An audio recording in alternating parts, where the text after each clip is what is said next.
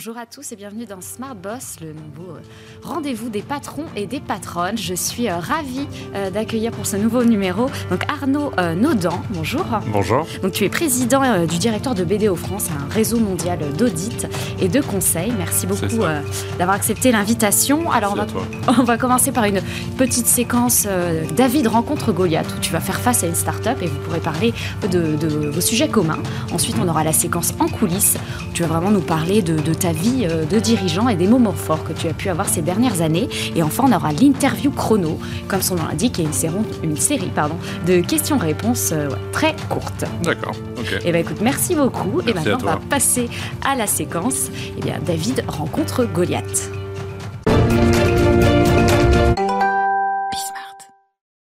Donc la start-up qui te fait face, c'est Uplo, donc spécialisée dans la gestion de l'actionnariat et plus largement digitalisation de la documentation juridique corporate. On va en parler. Je suis ravie d'accueillir son PDG, donc euh, Florian Dadre. Bonjour Charlie. Merci d'être venu. Est-ce que tu déjà tu peux nous expliquer en quoi voilà vous améliorez un peu tous ces allez tous ces process archaïques qu'il y a dans, dans, ce fameux monde du juridique? Avec plaisir. Donc Uplo effectivement c'est un logiciel SaaS qui a pour but euh, d'aider à gérer l'actionnariat des entreprises. Euh, que vous soyez un grand groupe ou une start-up, votre actionnariat est amené à bouger, euh, c'est compliqué de suivre une table de capitalisation, c'est compliqué de tenir ses registres et de suivre l'actionnariat salarié quand vous distribuez des plans d'options. Et donc, nous, ce qu'on a essayé de faire, c'est de justement proposer une proposition de valeur, qui est donc un logiciel qui va tenir ça avec le, le plus automatiquement possible, sans effort et surtout en fiabilisant la donnée. Alors, est-ce que tu connaissais déjà peut-être Upload Et est-ce que tu vous utilisez aussi des, un peu des outils comme ça qui permettent de gérer la, la table de CAPI alors non, on ne se connaissait pas encore. Effectivement, je vois bien pourquoi effectivement il y a eu un go-between et euh, tout l'intérêt qu'il pourrait y avoir entre, entre nos deux entités. Euh, alors moi je vois plusieurs, euh, plusieurs leviers sur lesquels on peut travailler. Déjà, je pense qu'ils sont quand même sur le bon sujet, notamment sur ce qui est actionnariat, salarié. ça fait couler beaucoup d'encre. Nous-mêmes, c'est un sujet, c'est un sujet qu'on suit quand on conseille nos clients sur des sujets de rétention, d'attractivité des entreprises. donc je pense que c'est un marché qui va prendre de l'ampleur. Donc euh, voilà, je pense qu'on a affaire à des bons entrepreneurs de se positionner, euh, positionner là-dessus. Et après, j'y vois un intérêt, ben, déjà nous, euh, pour un sujet interne. Hein. nous, on a un cabinet d'audité de conseil, mais qui a un plan de croissance qui est extrêmement fort. Donc on a des nouveaux associés qui arrivent très régulièrement. Donc suivre nous-mêmes notre table de capi, ça peut être un enjeu. Donc je pense que voilà, il y a déjà le sujet interne pour nous. et puis ensuite, il y a tout ce qu'on pourrait éventuellement apporter, parce que je pense que c'est typiquement le type de solution où nous, on peut être presque pour euh, bah, des clients qu'on conseille. Euh, et on a euh, dans nos métiers des pratiques de conseil sur la digitalisation des entreprises, la harmonisation des process. Et donc, voilà, c'est typiquement des sujets sur lesquels on peut être amené à conseiller nos clients. Tu as des clients cabinets de conseil ou alors peut-être que tu les utilises justement pour distribuer ces produits ah, Effectivement, Arnaud touche le doigt de quelque chose de très intéressant, c'est que la prescription, c'est fondamental. Surtout quand on est une petite start-up qui essaie d'émerger sur un marché B2B. Euh, et nos deux canaux de prescription, euh, stratégiquement, sont les cabinets d'avocats, qui historiquement sont un peu au cœur de ce sujet, parce que c'est eux qui manipulent ces données corporate et qui rédigent euh, pour leurs clients les sociétés. Et donc, on, a un très fort circuit de prescription via les cabinets d'avocats, en corporate, en M&A. Et puis, dans notre roadmap à nous stratégique, on a décidé qu'effectivement, dans quelques temps, on s'intéresserait à un autre réseau de prescription qui est très proche de celui d'Arnaud, puisque effectivement, ce sont les cabinets de conseil euh, et les cabinets d'expertise comptable qui, à différents moments de la chaîne de valeur, sont amenés effectivement à recommander, prescrire, voire peut-être même utiliser euh, si nécessaire. Mmh. Alors, on parle aussi aujourd'hui beaucoup, beaucoup et beaucoup d'IA.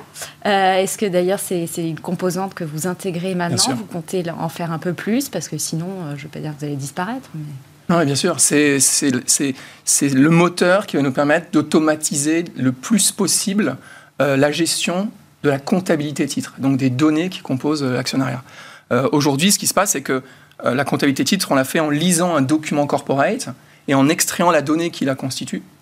On structure cette donnée, et après on fait des calculs et on montre des résultats. Et donc on montre une table de CAPI, on digitalise des registres, et puis on propose plein de vues de l'actionnariat salarié, pour que chacun puisse voir ses plans de BSPCE, ses vestings et tous les éléments qui les constituent plus le machine learning et l'intelligence artificielle euh, seront développés au sein de notre solution, plus l'extraction de cette donnée sera faite rapidement, automatiquement et sans erreur. Donc c'est absolument fondamental. Et donc notre, notre modèle à nous, c'est effectivement d'entraîner notre machine euh, dans ce sens-là. On a aujourd'hui plus de 100 000 documents corporate euh, qu'on a en gestion. Donc on a déjà entraîné notre modèle sur un volume relativement conséquent. Euh, et c'est forcément l'avenir des prochaines années pour nous. C'est une bonne, mauvaise nouvelle, l'IA, pour, pour BDO moi, je pense que c'est une très bonne nouvelle. Moi, je fais partie de ceux qui pensent euh, que euh, ça ne va pas nous disrupter, enfin qu'on a encore de l'avenir, mais par contre que l'IA va nous permettre de gagner en productivité, va être un fantastique outil euh, pour qu'on puisse vraiment se focaliser sur ce qui crée de la valeur pour nos clients. Donc voilà, moi, c'est ma philosophie. je reviens sur le sujet de la prescription. Ce qui est intéressant, c'est que finalement, nous, dans un cabinet pluridisciplinaire comme le nôtre, on touche bah, l'ensemble des métiers qui peuvent être prescripteurs. Hein, les experts comptables, on a notre propre cabinet d'avocats, nos consultants, donc je dirais globalement des collaborations avec des entreprises entreprises euh, comme la tienne peuvent être, euh, peuvent être intéressantes. Et sur ces sujets d'IA, je pense qu'aujourd'hui, tout ce qui va nous permettre de gagner en productivité, toutes les technologies qu'on peut utiliser basées sur l'IA qui feront que ben, nos collaborateurs qui aujourd'hui font ça sous Excel vont pouvoir automatiser, dont se focaliser sur d'autres tâches. Dans tous les cas, ce sera, je pense, le principal enjeu des prochaines années. Et avec l'IA, tu vas pouvoir aller encore plus loin que rester sur ce, la gestion de l'actionnariat, comme vous avez en plus développé déjà d'autres outils. Que voilà. Absolument. C'est-à-dire qu'à partir du moment où on va être capable de encore mieux extraire la donnée qui constitue un document juridique.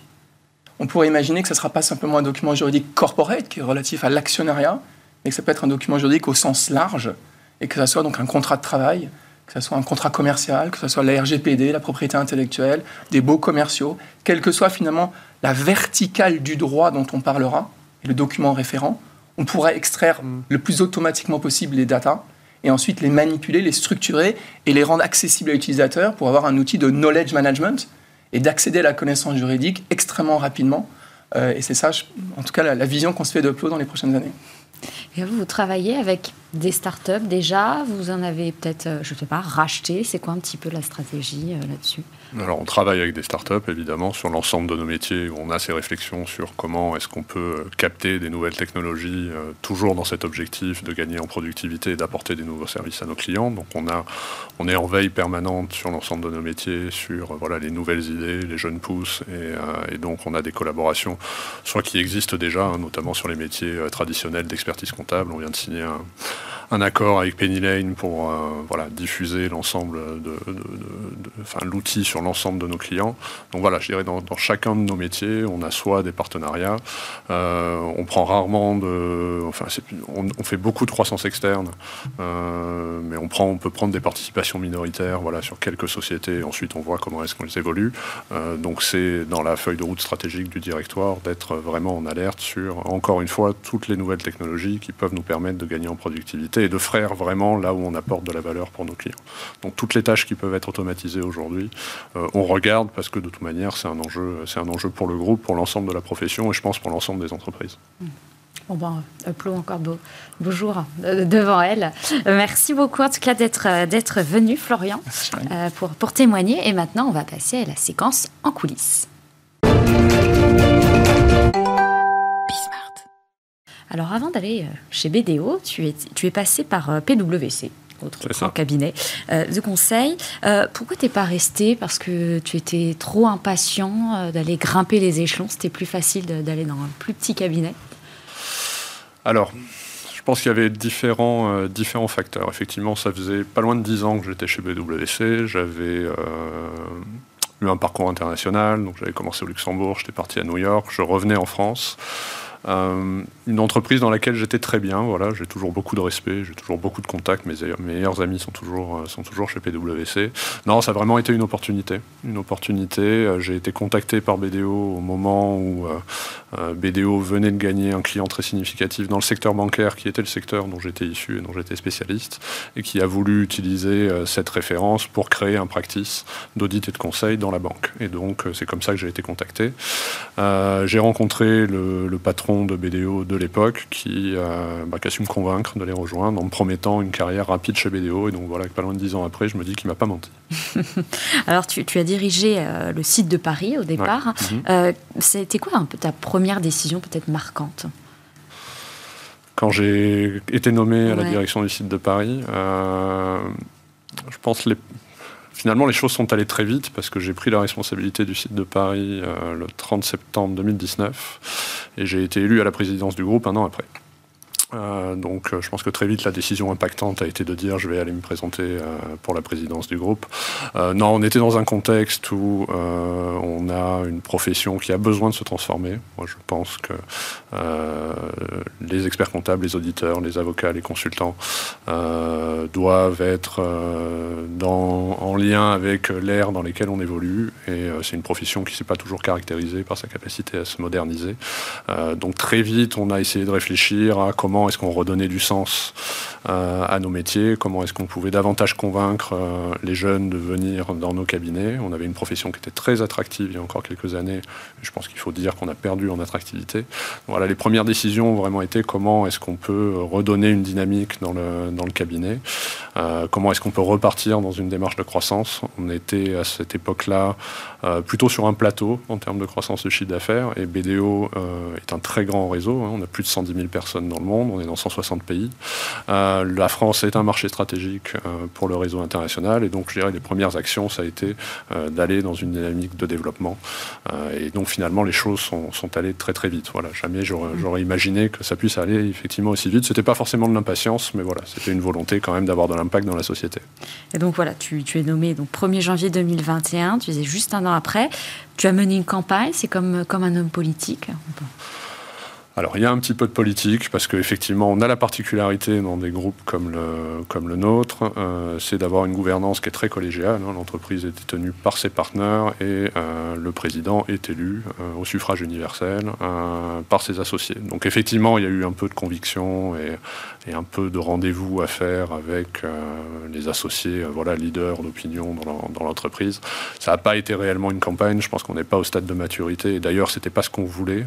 je sais que dans certains cas Euh, il y a une année de campagne avec euh, toute la politique qu'on peut imaginer euh, autour de, ces sujets.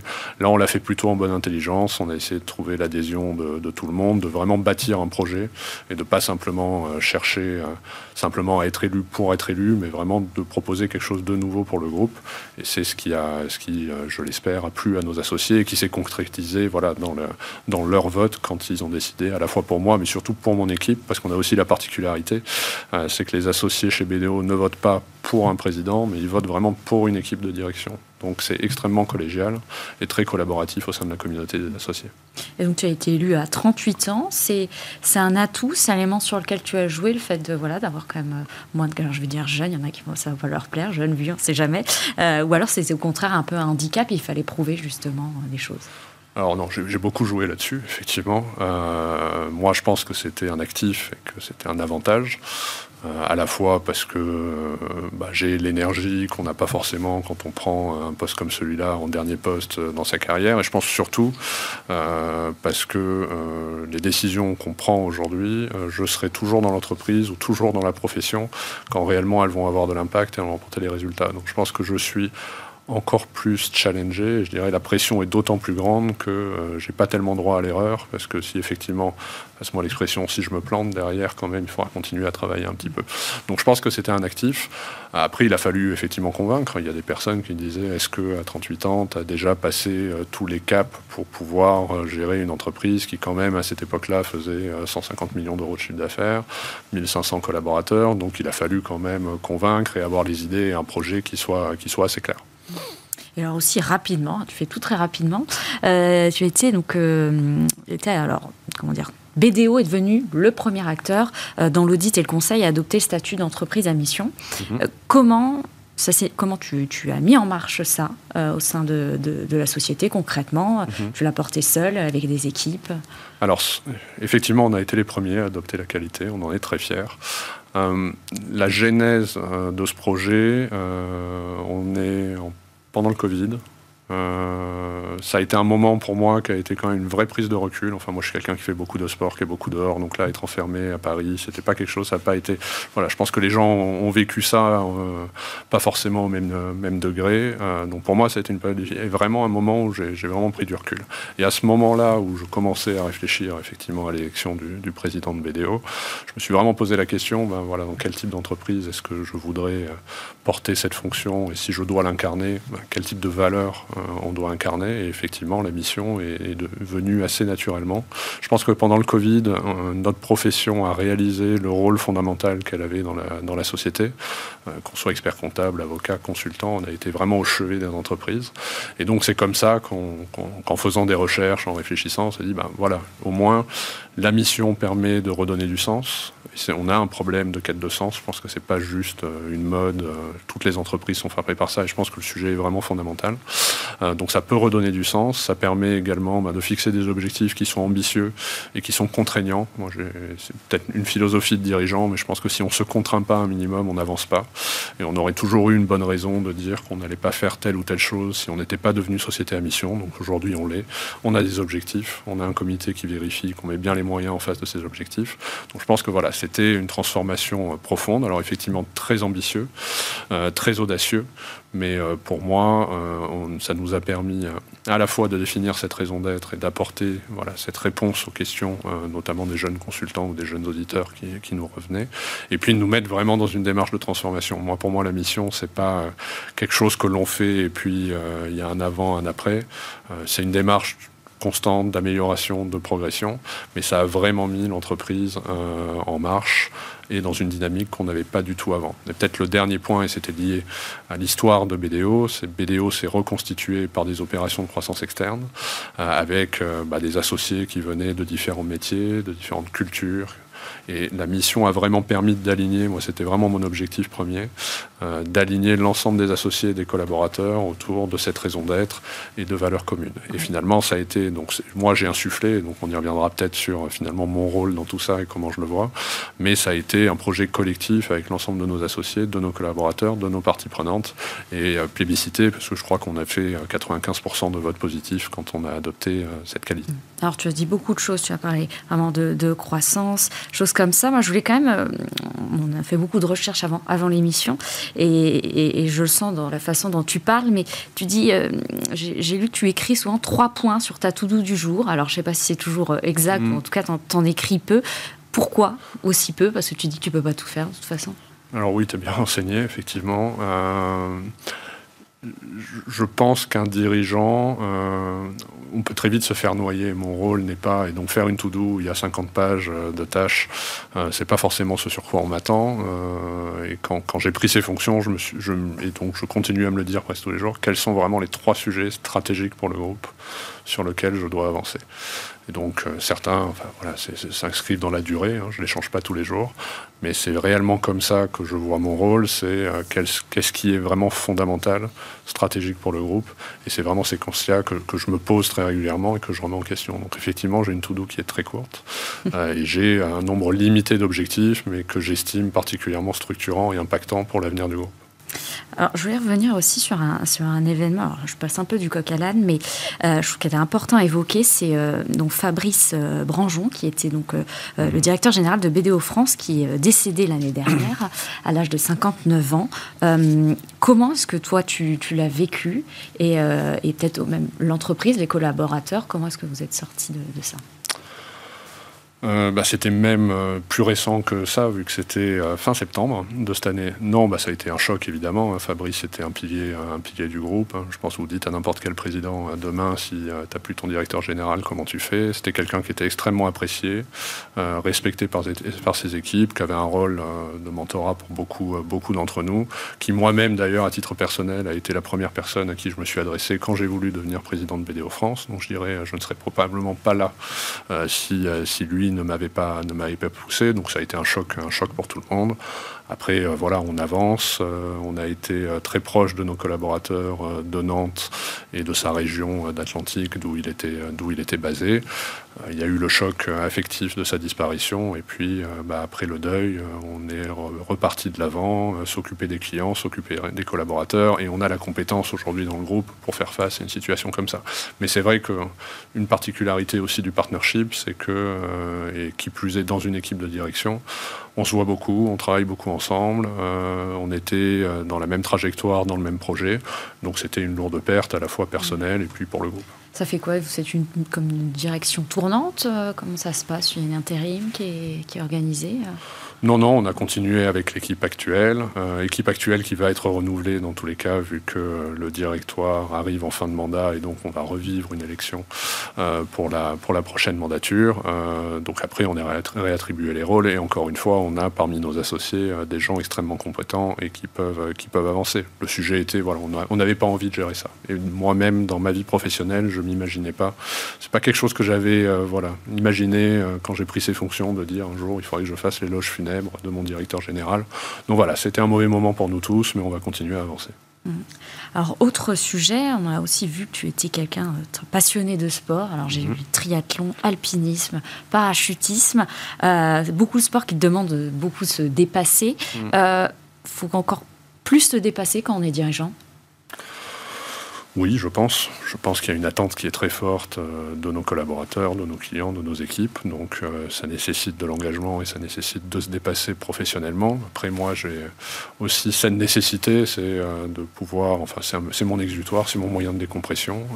je suis tombé dans le sport tout petit et finalement je n'ai fait qu'augmenter le volume au fil des, années. Donc c'est vrai que là j'en fais, j'en fais beaucoup. Donc ça demande de l'organisation. Voilà, ça demande beaucoup d'organisation. Ça demande de pas beaucoup dormir. J'ai la chance de pas de pouvoir dormir voilà, 4-5 heures par nuit. Donc euh, finalement, ça rentre dans l'agenda et ça fait du bien. C'est bon pour la santé. Ouais, tu as de la chance. Euh, et d'ailleurs, j'ai que tu as représenté BDO dans de nombreuses manifestations euh, sportives. J'ai vu aussi un circuit d'Ironman.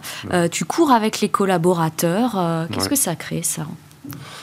On, on, fait beaucoup d'initiatives autour du sport, effectivement j'ai toujours pensé que le, sport était un moyen de rassembler les personnes, de créer un sentiment d'appartenance, un esprit d'équipe. Et donc, on, pousse les collaborateurs euh, à, faire du sport, à la fois pour leur santé. Hein, on a un objectif dans la mission qui est la santé physique de nos collaborateurs. Donc, effectivement, il y a beaucoup de choses. Il y a des applications internes euh, qui incitent les collaborateurs à faire du sport avec des challenges internes. On sponsorise énormément euh, d'événements, beaucoup autour de la course à pied, c'est vrai. Ça, peut-être parce que voilà, j'ai cette passion-là, forcément ça retourne autour de mes propres passions. Mais euh, oui, j'aime bien euh, quand on participe à une course, aller courir avec les collaborateurs, ça crée de la proximité. De la proximité. Je pense que c'est aussi ce que les jeunes collaborateurs attendent de leurs dirigeants. Je pense qu'il y a une évolution du leadership qui est assez palpable et je pense que les dirigeants aujourd'hui ne peuvent plus être euh, un dirigeant dans une tour d'ivoire avec euh, voilà, des barrières par rapport à leurs collaborateurs. moi, je fais vraiment en sorte, enfin, je pense que mes collaborateurs me connaissent, sachent ce que je fais dans ma vie privée, mes passions. On promeut énormément cela, hein, de dire vivez vos passions, parlez-en, venez au bureau comme vous êtes et donc finalement qu'il y ait une proximité entre moi et l'ensemble des associés, des collaborateurs. C'est un peu ça, parce qu'on a lu dans plusieurs aussi euh, interviews, tu dis toujours on veut, je veux casser les codes du conseil, etc. Mm. En fait, c'est une autre façon de dire allez, tu veux, tu veux rajeunir tout ça? Oui, c'est ça. C'est exactement ça. Je pense qu'on a un métier, un métier qui est extrêmement utile, fondamental pour la société, qui est très intéressant. Euh, et donc, euh, je pense que voilà, moi, il faut que je sois comme je suis euh, naturellement. Euh, et donc, je suis un dirigeant voilà, de 40 ans maintenant, les années passent, 41. Mais, euh, mais avec ma particularité, avec mon style, et je change pas de rôle quand j'arrive au bureau. Voilà. Donc, je continue d'être comme je suis à l'extérieur, comme je suis à l'entreprise. Et je pense que voilà, au moins les collaborateurs et mes associés savent comment je suis, ce que je pense, comment je vis. Et je pense que c'est un, un axe de leadership qui est très important et que je conseille tous les dirigeants. Comment tu résumes un peu ton style? Tu as eu beaucoup de choses, on a l'impression sportif, très, très ambitieux, transparent. Oui, je pense que c'est ça. Moi, j'avais un mantra qui était déjà de dire euh, faut, faut créer de la cohérence et faut être aligné. Moi, j'ai toujours dire ce que vous euh, dire ce que vous faites et faites ce que vous dites. Donc, j'agis toujours en transparence et je sors jamais du, cadre qu'on s'est fixé. Voilà. Je pense que autrement, ça crée de l'incertitude et, euh, et l'incertitude n'est pas bonne dans les entreprises. Euh, donc, c'est de la transparence c'est de l'engagement. C'est vrai que voilà, moi je, je vis passionnément pour ce groupe. Euh, on s'est fixé un objectif qui est de, le développer en France, euh, d'être un peu la force motrice de la profession pour l'amener à, se transformer. Donc euh, il y a de l'ambition, il y a de l'engagement, il y a de la détermination. Voilà, on est très déterminé à atteindre nos objectifs de croissance, à augmenter notre impact dans la société.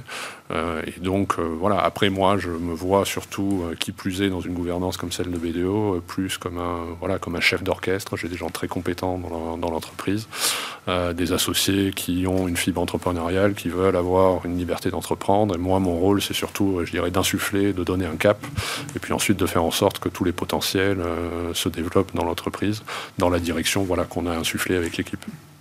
Alors, dans un portrait qui t'a été consacré dans les échos, euh, il est écrit qu'il y a une photo encadrée de Mohamed Ali qui trône euh, sur l'une des étagères de ton bureau. Alors, est-ce que c'est vrai déjà, j'espère? Oui, oui. Et pourquoi alors? Euh, Parce que c'est le, le, fameux combat de, de, Mohamed Ali, donc, où il, est, il vient de mettre KO euh, son adversaire et je trouve qu'elle voilà elle, démontre de la détermination de la combativité. Alors avant elle était sur mon bureau je l'ai un peu enlevée maintenant je l'ai mis sur une étagère parce que ça froissait quand même certains quand, quand je discutais dans mon bureau d'avoir cette photo à côté de moi. Voilà c'était pas forcément le message que je voulais faire mais effectivement c'est une image de sport que je trouve euh, que je trouve très intéressante euh, marquante. C'était un combat historique donc elle est toujours sur mon étagère dans mon bureau bon, écoute, merci d'avoir répondu à toutes ces questions. Et maintenant, on va passer à, l'interview chrono.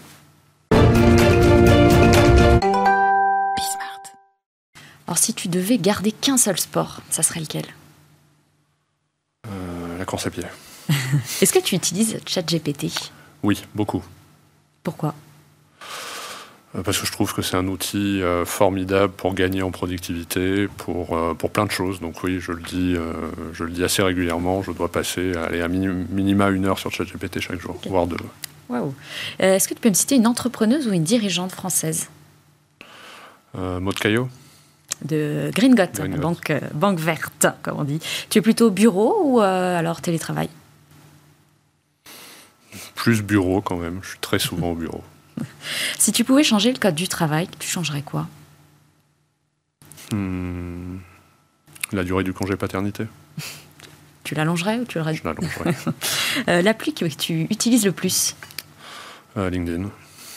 Alors j'allais te demander plutôt LinkedIn, Instagram ou TikTok LinkedIn et Instagram. Ah, quand même. je suis très réseau sociaux.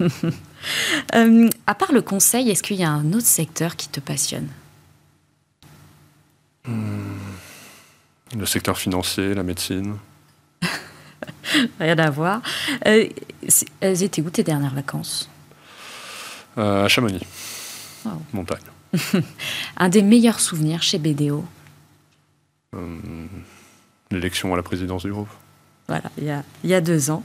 Est-ce qu'il y a un, un pays que tu rêverais de visiter? Plusieurs, ou alors tu peux me dire non, j'ai pas mal voyagé pour le, pour le travail. Euh, je connais très peu l'Asie. Voilà. Donc je dirais euh, visiter, visiter l'Asie. Le Japon, la Thaïlande, des endroits où je suis jamais allé et que j'aimerais beaucoup euh, visiter. Mais je voyage moins quand même. Ouais. Avec tes fonctions, tu voyages moins Oui, parce que j'ai pris aussi des engagements, des engagements environnementaux. Donc j'essaie de limiter mes déplacements. Donc voilà. J'essaie de faire un. Je suis obligé de faire un voyage long courrier par an. Et donc voilà, le reste du temps, j'essaie de limiter. D'accord. Bah, écoute, merci beaucoup euh, d'avoir répondu à, cette série de questions et puis d'être venu euh, partager euh, voilà, tout ton, quotidien. Merci à vous encore d'avoir regardé cette émission et puis je vous donne rendez-vous la semaine prochaine pour un nouveau numéro. Merci.